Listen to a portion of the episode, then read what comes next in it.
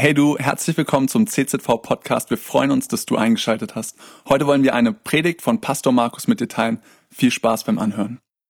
Vision Sundays, Visionssonntag. Und wir wollen unsere vier Gs näher anschauen, wieder ins, in den Fokus rücken, weil eine Gemeinde ohne Vision, die läuft leer. Die dreht sich nur im Kreis und in der Bibel steht drin, ein Volk ohne Vision geht zugrunde. Wir wollen nicht zugrunde gehen als Gemeinde. Deshalb haben wir eine Vision, wo Kernpunkte sind, um die wir uns drehen, wo wir uns ausrichten, wo wir uns immer wieder prüfen und fragen, wie sind wir unterwegs. Unser Designteam hat es neu designt, diese Icons, die ihr da seht, das Herz, nämlich Gott zu lieben. Das ist ein G, das wir im Fokus haben als Gemeinde. Dann haben wir ein Puzzleteil Gemeindeleben. Wir sind Teil der Gemeinde Jesu auf dieser Welt und wir wollen Gemeindeleben so wie Gott es sich gedacht hat. Dann habt ihr so ein Zeichen, das ist Kreilsheim typisch. Das Grüne, ihr erkennt's, der Horaffen, der Horaffen, wir wollen unserer Gesellschaft dienen und Gaben fördern, wir wollen Sterne entdecken. Sterne entdecken, Menschen zu Stars Gottes machen, die leuchten für Jesus in unserer Zeit, in unserer Welt, wo Menschen mit ihren Gaben dienen. Und darum geht's heute in meiner Predigt um Gaben fördern. Und ich möchte damit starten, dass Gott in unser Leben schreibt. Ich weiß nicht, ob dir das bewusst geworden ist, aber die Bibel die Bibel ist ein Buch mit Büchern, mit Briefen, wo Gott geschrieben hat, wo Gott dahinter steht. Er hat Menschen getrieben, inspiriert, diese Bücher, diese Briefe zu schreiben. Und obwohl sie teilweise Tausende von Jahre alt sind, Hunderte von Jahre alt sind, ähm, hat es noch immer Bedeutung. Und ich weiß nicht, wie es dir geht, aber wenn ich die Bibel aufschlage, dann merke ich, wie Gott dadurch in mein Leben hineinspricht. Das ist nicht nur ein, ein, Buch, ein antikes Buch, sondern durch dieses Buch spricht Gott in mein Leben hinein. Und ich könnte euch jetzt den ganzen Vormittag oder den ganzen Tag darüber füllen, welche Bibelverse in mein Leben hineingesprochen haben. Zum Beispiel dass Gott uns nicht einen Geist der Furcht gegeben hat, sondern der Kraft, der Liebe und der Besonnenheit. Wie oft hat dieser Vers schon in mein Leben hineingesprochen? Und ich merke, dass, dass Gott da zu mir spricht und mich ermutigt und mich herausfordert. Oder Jesaja 43, Vers 1. Hab keine Angst. Ich habe dich erlöst. Ich habe dich bei deinem Namen gerufen. Und weißt du was? Ich höre da oft Markus raus. Markus. Markus, wie, wie Gott mich ruft. Ich habe dich bei deinem Namen gerufen. Du gehörst zu mir. Und wenn du durchs tiefe Wasser gehst oder reisende Ströme gehen musst, ich bin bei dir. Und wie oft ist mir das schon zum Trost geworden, da wo es Wasser mir bis zum Hals gestanden hat, wo ich schwamm, schwamm, schwamm und könnt ihr mir helfen, Grammatiklehrer, wo ich geschwommen bin. ähm, und da hat Gott zu gesprochen. Hey, ich bin bei dir. Selbst wenn du durchs tiefe Wasser gehst, du wirst nicht ertrinken. Und wenn du durchs Feuer gehst, bleibst du unversehrt. Keine Flamme wird dich verbrennen. Denn ich, der Herr, bin dein Gott, der heilige Gott Israels. Ich bin dein Erretter.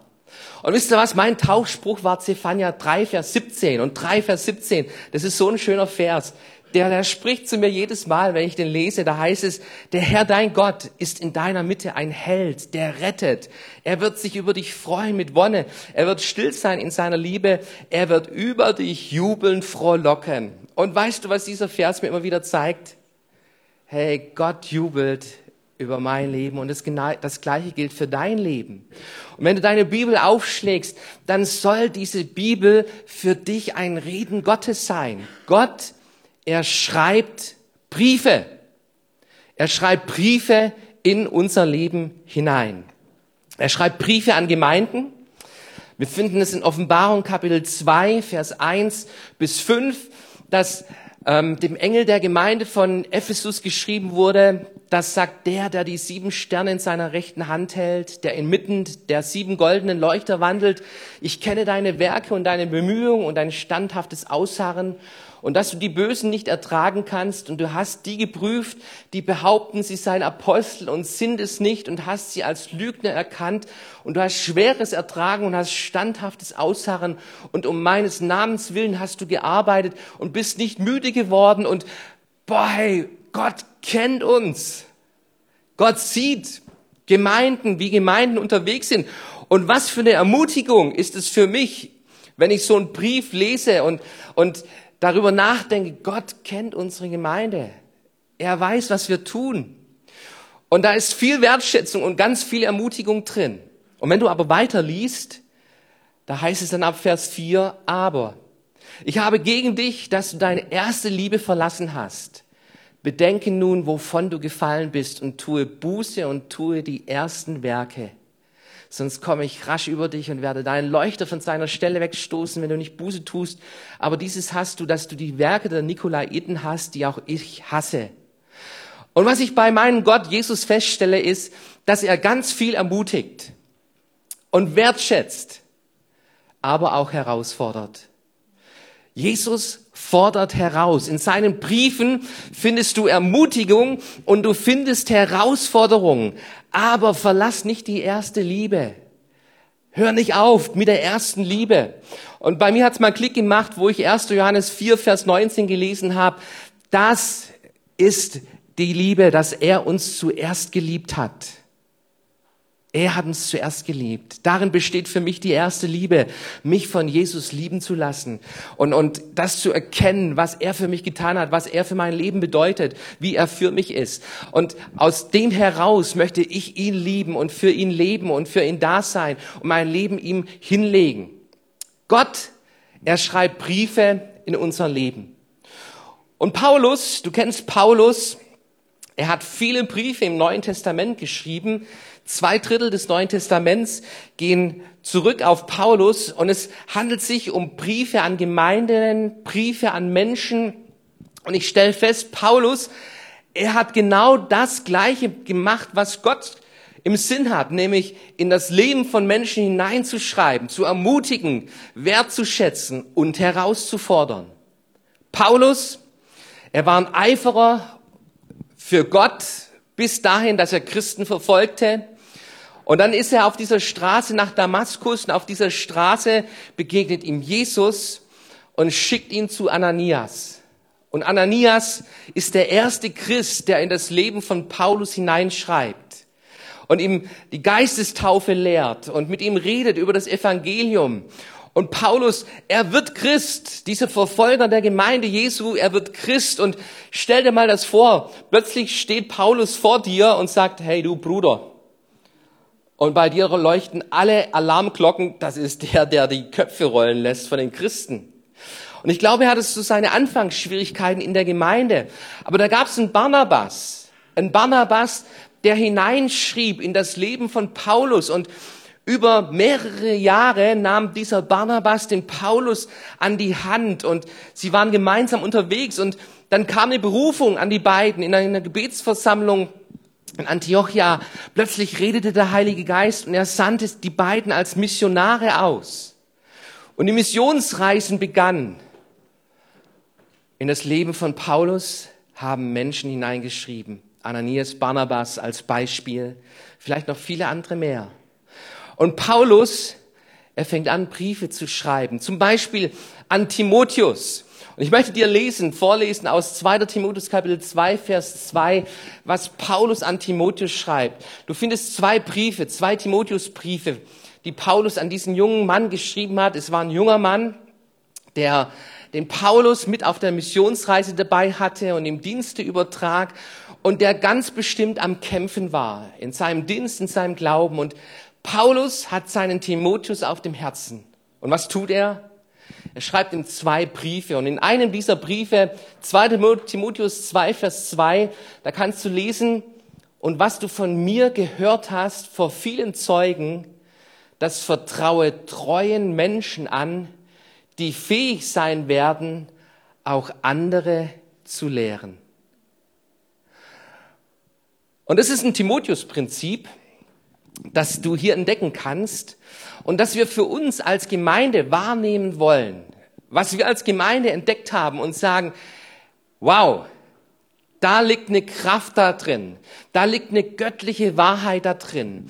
Und wenn jeder Christ das tun würde, was der Paulus hier an den Timotheus schreibt, ich glaube, unser Land, Deutschland, unser Landkreis, ich glaube, unsere Stadt Kreilsheim, ich glaube, dein Umfeld, es würde anders ausschauen, als es momentan vielleicht aussieht.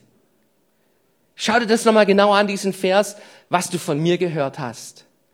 Paulus hatte diesen jungen Timotheus an die Hand genommen, ihn begleitet und er hat ihn gelehrt aus der Bibel, hat ihm Fragen beantwortet. Er war mit diesem Timotheus unterwegs. Timotheus erlauschte den Predigten von Paulus.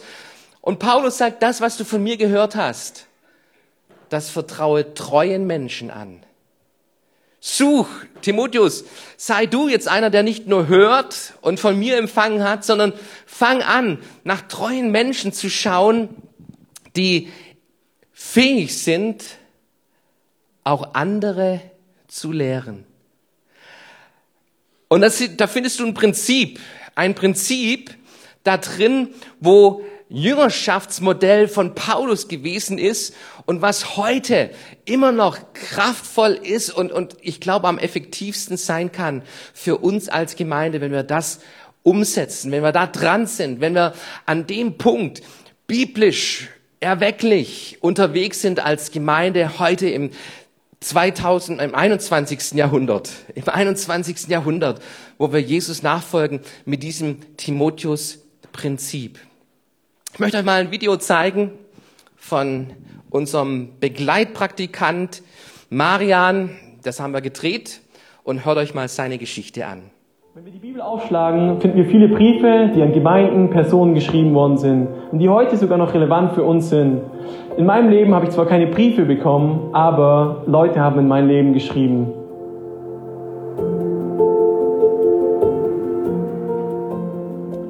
Hallo, mein Name ist Marian und ich bin hier gerade in meinem Begleitpraktikum im CCV Kreuzheim und darf heute darüber sprechen, wie Gott durch Menschen in mein Leben geschrieben hat.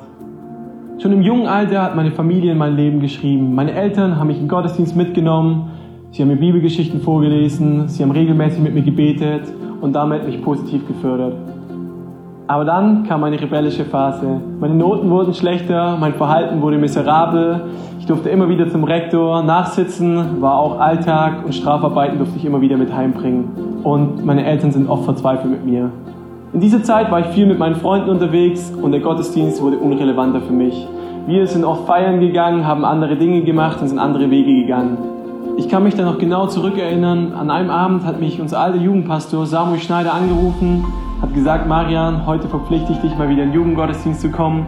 Ich bin gekommen, danach hat er ein Gespräch mit mir gesucht und hat gesagt, Marian, es gibt zwei Wege im Leben. Es gibt den einen, der mit Jesus ist und du endest da und es gibt den Weg, den du gerade lebst und du endest da. An diesem Tag habe ich bemerkt, dass Gott relevanter ist, als ich jemals dachte. Dann auch im Laufe der Jugend haben Leute immer weiter in mein Leben geschrieben. Sie haben mich gefördert, ermutigt und weiter vorangebracht. Und irgendwann kam der Punkt, an dem ich für mich entschieden habe, ich will es nicht für mich behalten, sondern ich will auch in andere Leben schreiben. Ich will andere Leute ermutigen, ich will sie fördern und im Leben weiterbringen. Weil Gott gut zu mir ist, will ich es an andere Leute weitergeben. Amen. Amen.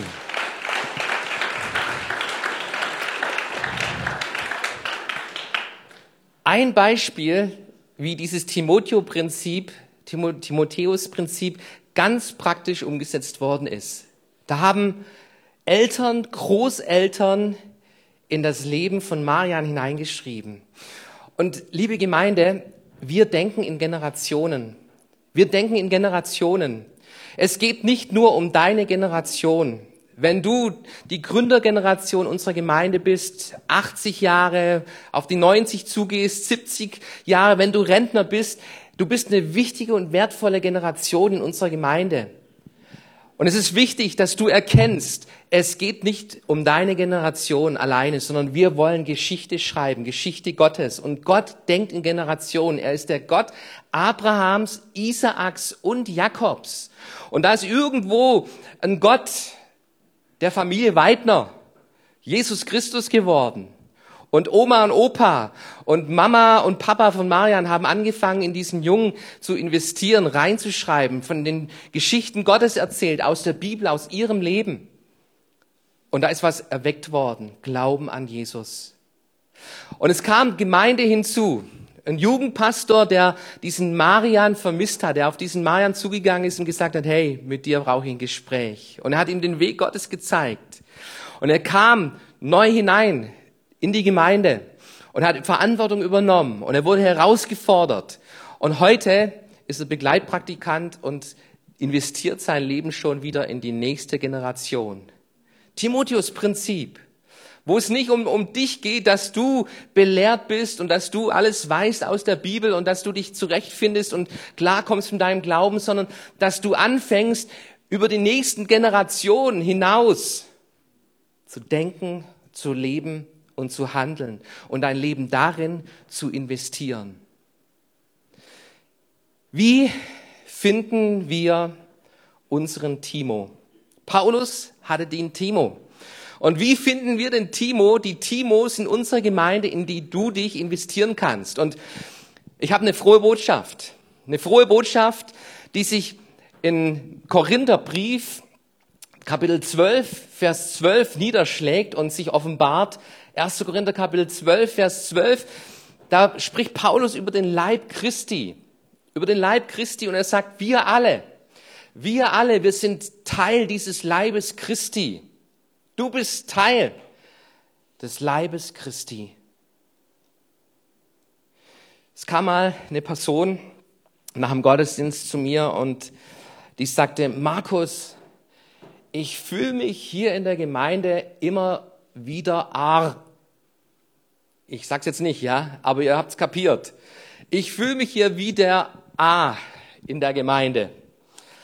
Und meine Antwort das war ein Junge, eine junge Person. Äh, meine Antwort war, du, jeder Leib braucht ein A. ähm, ich habe schon lang drauf gewartet, dich kennenzulernen. Schön, dass du hier in der Gemeinde bist. Und wir hatten ein gutes Gespräch. Wir hatten ein gutes Gespräch über seine Perspektive, über seine Wahrnehmung, über Erwartungen, falsche Erwartungen, die er auch vielleicht hatte in seinem Leben. Und plötzlich kam eine neue Perspektive und er entdeckte, hey, ich bin nicht nur der A in der Gemeinde, sondern hey, da gibt es viele Gaben und Fähigkeiten, mit denen ich Gott weiter dienen kann. Und ihr lieben Freunde, wir alle, wir sind Teil dieses Leibes Christi. Du bist ein Teil des Leibes Christi. Und Paulus sagt, es wird Zeit, dass du anfängst, deinen Platz einzunehmen und zu funktionieren, damit der Leib Christi funktioniert. Und manche Christen, die beschweren sich über den Zerfall der Gesellschaft und wie ähm, irrelevant Gemeinde Jesu in unserer Gesellschaft immer mehr wird. Weißt du, wie du das ändern kannst? Indem du aufstehst und deinen Platz einnimmst in einer Gemeinde. In einer Gemeinde funktionierst als ein Leib, ein Leib, der Jesus Christus wieder herstellt, wieder auf, aufstellt. Und wir brauchen hier in unserer Gemeinde viele Mitarbeiter. Wir haben über 100 ehrenamtliche Mitarbeiter, die hier mit anpacken und viel stemmen. Und wenn du hier Teil der Gemeinde bist, dann möchte ich dich bitten und dich herausfordern. Such deinen Platz, such deine Funktion. Und wir wollen dir helfen, mit Next Steps deine Gaben, deine Fähigkeiten zu entdecken und dir einen Platz zu helfen, wo du, wo du Leib Christi widerspiegeln kannst. Wenn ihr euch mal diesen Körper anschaut, dieser Körper, der besteht aus verschiedenen Organen, aus verschiedenen Zellen, aus verschiedenen Funktionen, die so einen Körper funktionsfähig machen, lebensfähig machen. Denk mal allein an die Muskeln. Hey, ohne Muskeln wärst du nicht hierher gekommen. Ohne Muskeln könnte ich kein Mikrofon halten. Und Lob und Dank, es gibt in unserer Gemeinde Muskeln. Männer und Frauen, die Muskeln haben und die mit anpacken die hier Lasten tragen, ganz praktisch. Sinne Church Gottesdienst, da haben wir ein Aufbauteam, wo morgens sich trifft und die ganzen Technik ins Kino bringt und dann die Treppen hoch. Es gibt einen Aufzug, wenn er nicht kaputt ist. Und ähm, ja, da braucht es ganz praktisch Muskelkraft. Und vielen Dank für all die Leute, die an so einem Sonntag parat stehen und sagen, hey, ich will Leib Christi zum Laufen bringen. Ich will den Leib Christi zum Strahlen bringen, dass er, dass er aufsteht in unserer Stadt und ganz praktisch mit deiner Muskelkraft bist du da mit an diesem Leib Christi beteiligt. Die Augen, so ein Körper braucht Augen, Augen, wo es hell macht und hey, ohne Licht, ohne Lichtteam, dann wird's ja nicht so strahlen. In unseren Gottesdiensten und Light Nights, die da stattfinden, das Lichtteam hat einen wichtigen Part in unserer Gemeinde. Leukozyten, dein Körper hat Leukozyten, das sind die Abwehrkräfte in deinem Körper. Und vielen Dank für jedes Gebet, das du betest. Ein Gebetsteam unserer Gemeinde gibt es viele Gebetskreise, Gebetsteams, die sich treffen, um füreinander zu beten, um für die Anliegen zu beten, um für unsere Stadt zu beten. Und das macht Gemeinde lebendig, Teil von so einem Gebetsteam zu sein.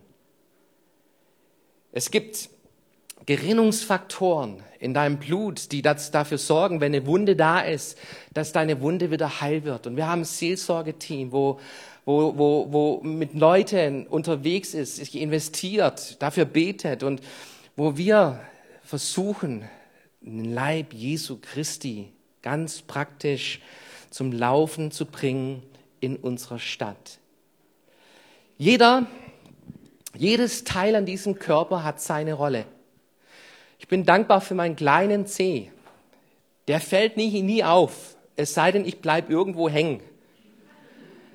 Aber hey, ohne diesen C, ich glaube, mir würde was fehlen. Mir würde was fehlen.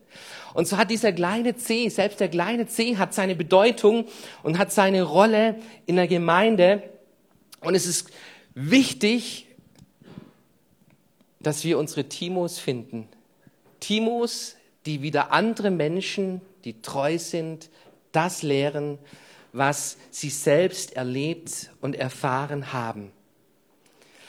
Wie können wir so einen Timo fördern? Das ist eine nächste Frage, die ich uns stellen möchte. Wie sieht es ganz praktisch aus? Und es beginnt damit zu entdecken, zu entdecken, wo sind die treuen Menschen? Weißt du, dass Treusein ein Kennzeichen von Christsein ist? Das ist ein Kennzeichen, wo Jesus Ausschau hält und wo Jesus belohnt wird.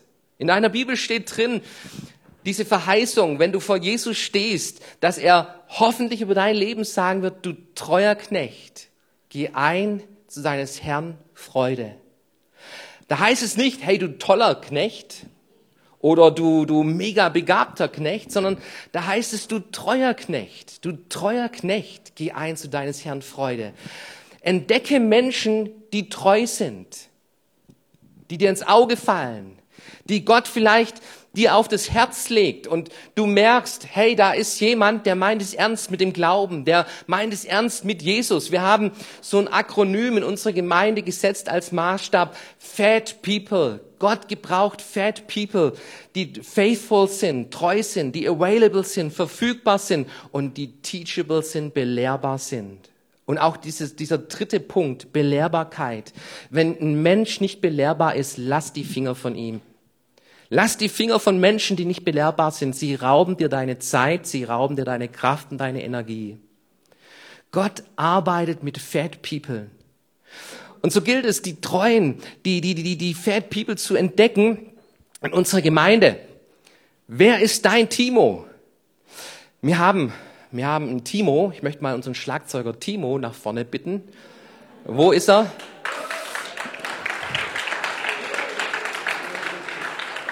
Und dann haben wir nochmal einen Schlagzeuger, der heißt Timon. Und den möchte ich auch bitten, dass er nach vorne kommt. Ähm, Timo-Prinzip. Ganz praktisch. Hey, mit, mit, mit Namen, mit Namen, sogar Volltreffer. Die Eltern, die wussten schon was von diesem Timotheus-Prinzip und deshalb haben sie dich Timo genannt wahrscheinlich. Ähm, ich habe dich heute beobachtet, Timo, äh, am Schlagzeug. Hey, mit einer Freudigkeit hat er gestrahlt und hat getrommelt. Und das Geniale ist, der Mann, der kann den Takt halten und ist ein Lobpreis und ist ein Beter dabei. Und verrat uns mal, wie du entdeckt worden bist. Äh, das war in der Jugend vor ganz vielen Jahren. Äh, Da hat Matthias Petker noch gespielt und der ist dann irgendwie mittendrin verschwunden und dann wollten die noch ein Lied spielen und ich hatte da ein paar Wochen erst Unterricht gehabt. Und dann haben plötzlich alle angefangen hier, Timo, Timo, und ich so, oh je. Ich durfte mir dann noch das Lied wünschen, das war mein damaliges Lieblingslied, solange ich lebe. Und ich habe halt immer das gleiche gespielt, aber irgendwie sind wir durchgekommen und alle haben mitgemacht, genau. Und dann ging es mal weiter. Timon, jawohl.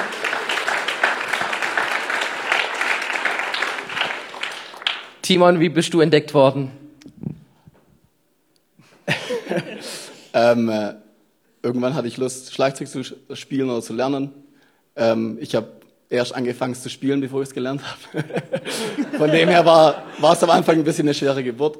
Ähm, äh, hatte dann aber Unterricht beim Günter Matudis, ähm, zwei Jahre lang. Und dann durch Band, Mitspielen, alles irgendwie äh, hat geklappt, ja. es hat geklappt, hey. Ihr seid zwei unserer besten Schlagzeuger und wir beten für viel mehr Schlagzeuger. Und lieber Günther, bist du da? Nicht, der arbeitet sonntags oft. Der Günther hat investiert, auch in eine junge Generation mit, mit seinen Schulungen, mit seinem Training. Vielen, vielen Dank. Und da ist was gewachsen, ist was entdeckt worden. Und hey, wir, wir freuen uns über euren Dienst, den unsere Gemeinde tut. Und es soll bei euch nicht stehen bleiben, sondern die nächste Generation wollen wir fördern und mit hineinholen. Danke für euren Dienst. Ihr dürft Platz nehmen.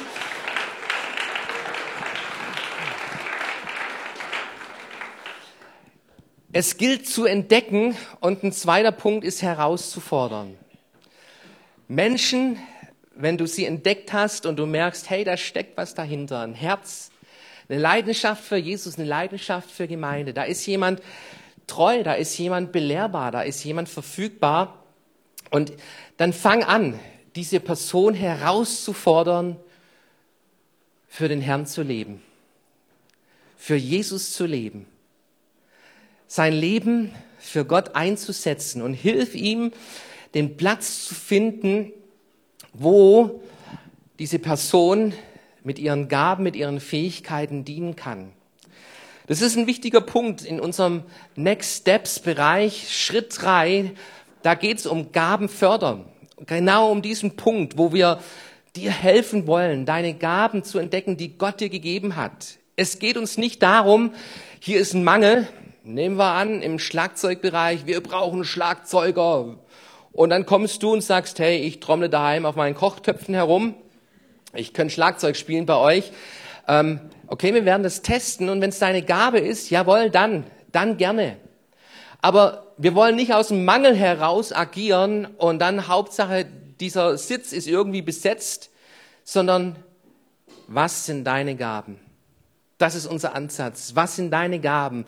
Mit was hat Gott dich befähigt? Was ist deine Funktion im Leib Christi, mit dem du dienen kannst, dein, mit deinem Leben, mit deiner Zeit, mit deiner Investition fürs Reich Gottes? Es lohnt sich. Verpass nicht dein Leben, vergrab nicht deine Gaben, sondern setz sie ein. Diese Herausforderung ist ein zweiter wichtiger Punkt, ein zweiter wichtiger Punkt, wo du dir, dir überlegen kannst, was ist ein wichtiger Schritt, ein nächster Schritt im Leben von dieser Passion. Ich denke sehr stark im Bereich von diesem nächsten Schritt für mein eigenes Leben, wo ich oft mit Gott drüber spreche und frage, Herr, was ist mein nächster Schritt?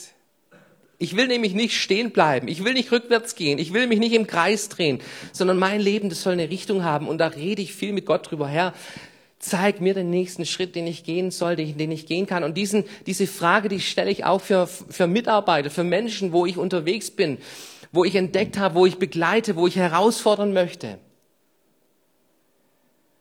Und das ist der dritte Punkt, nämlich Menschen zu begleiten die Inhalte zu klären, einen Rahmen zu geben, Missverständnisse zu vermeiden, auszuräumen, ähm, klare Erwartungen und Absprachen zu haben, hey, nicht schlecht zu reden übereinander, nicht schlecht reden über Leiterschaft, sondern wenn du ein Problem hast, dann komm zu mir, klär das mit mir und wir wollen gemeinsam unterwegs sein, gemeinsam einander begleiten.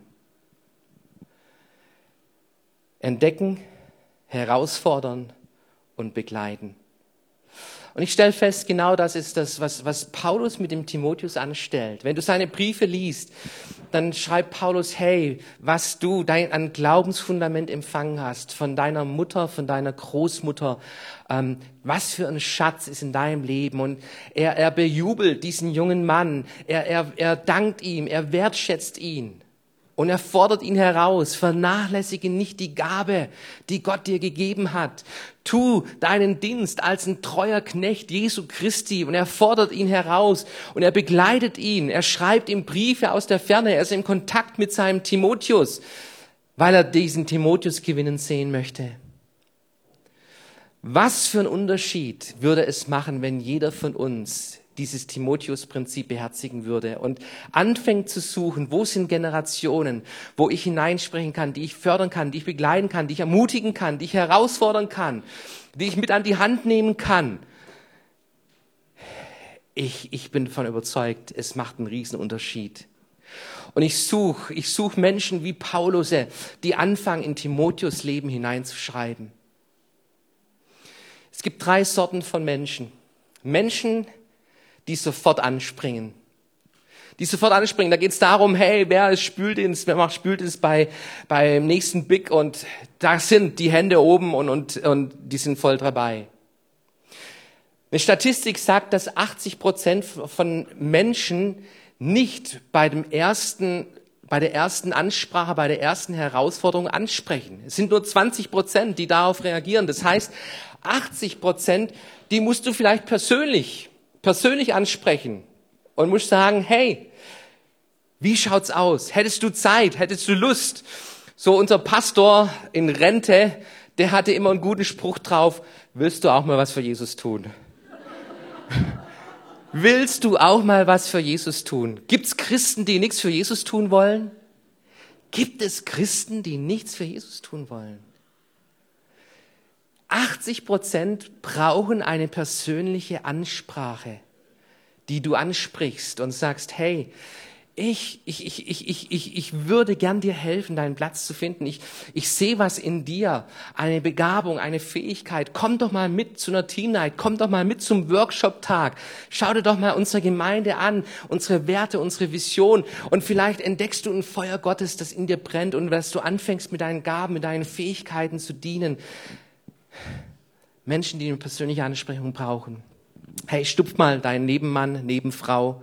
Stupf sie mal und sag, ich lade dich ein. Nächsten Samstag, CCV Workshop Tag. Du darfst kommen, du darfst dabei sein, weil wir sind alle Leib Christi. Wir sind alle Leib Christi. Wir sollten alle hier Mitarbeiter sein. Nicht nur 100, 100 Leute, die sich engagieren, sondern die ganze Gemeinde. Die ganze Gemeinde gehört zu diesem Leib Jesu Christi dazu und du bist herzlich eingeladen, auch am Samstag beim CZV Workshop-Tag mit dabei zu sein. Und es gibt eine dritte Kategorie von Menschen, Menschen, die nicht darauf reagieren, die nicht darauf reagieren, dass du, dass, dass du sie ansprichst, dass sie irgendwie ähm, anfangen, ihr Leben für Gottes Reich zu investieren. Und weißt du was? Tu es trotzdem. Tu es trotzdem. Sprich Menschen an.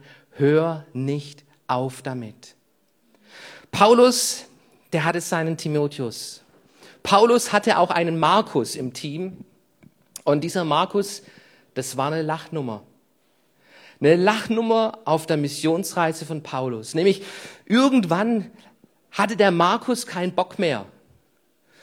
Ich kenne das. Ähm, heißt auch Markus.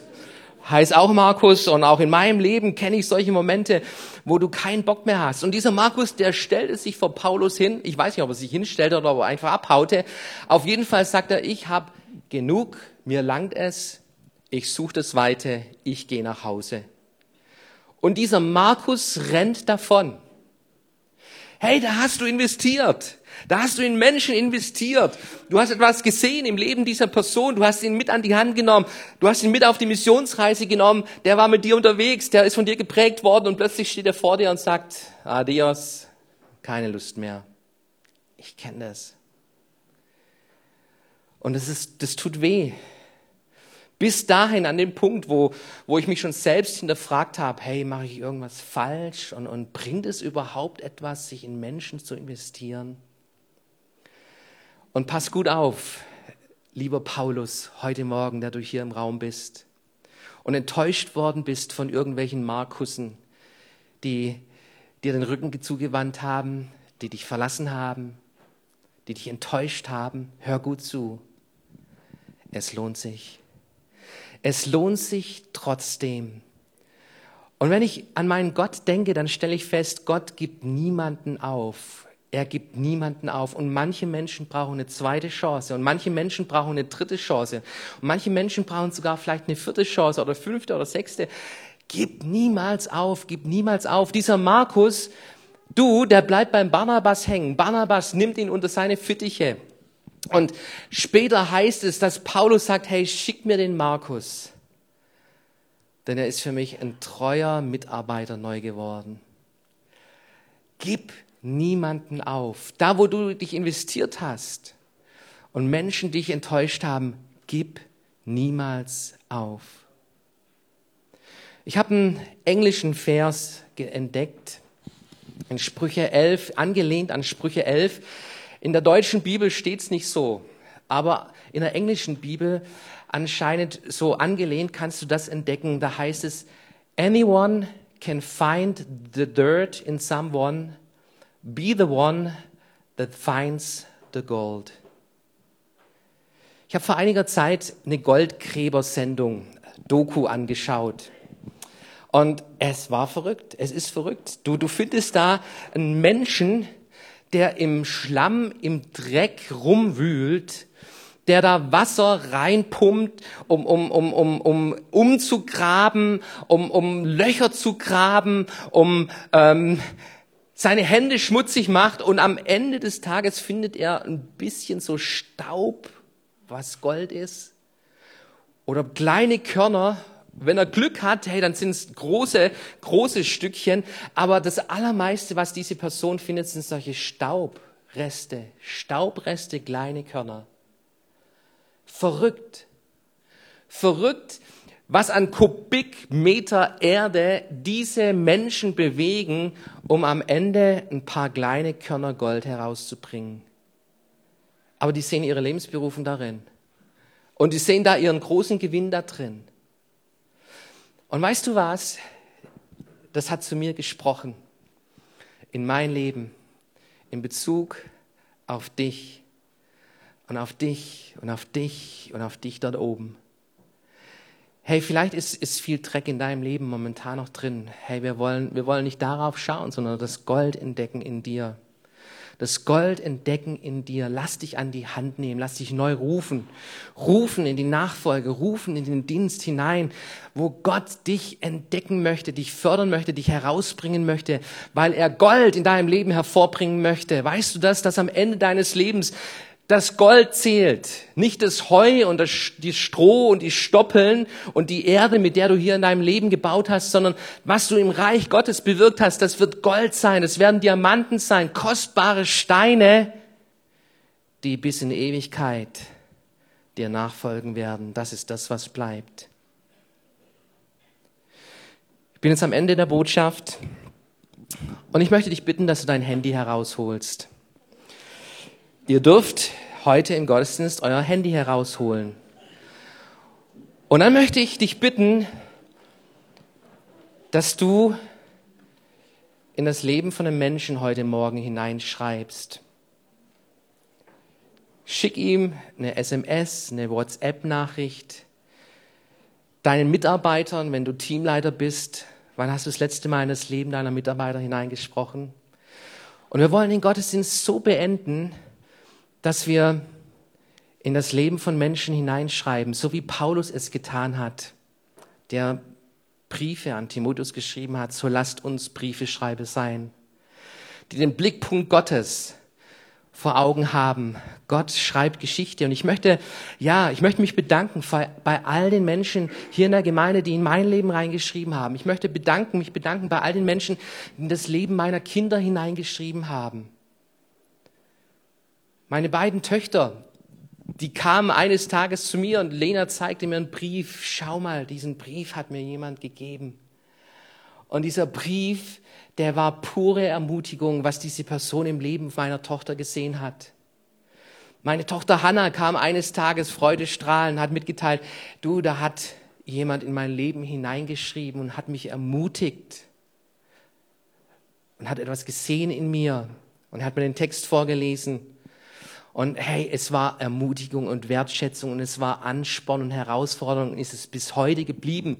Diese Briefe sind abgespeichert, die sind hier drin, die sind im Computer drin, die sind im Herzen drin.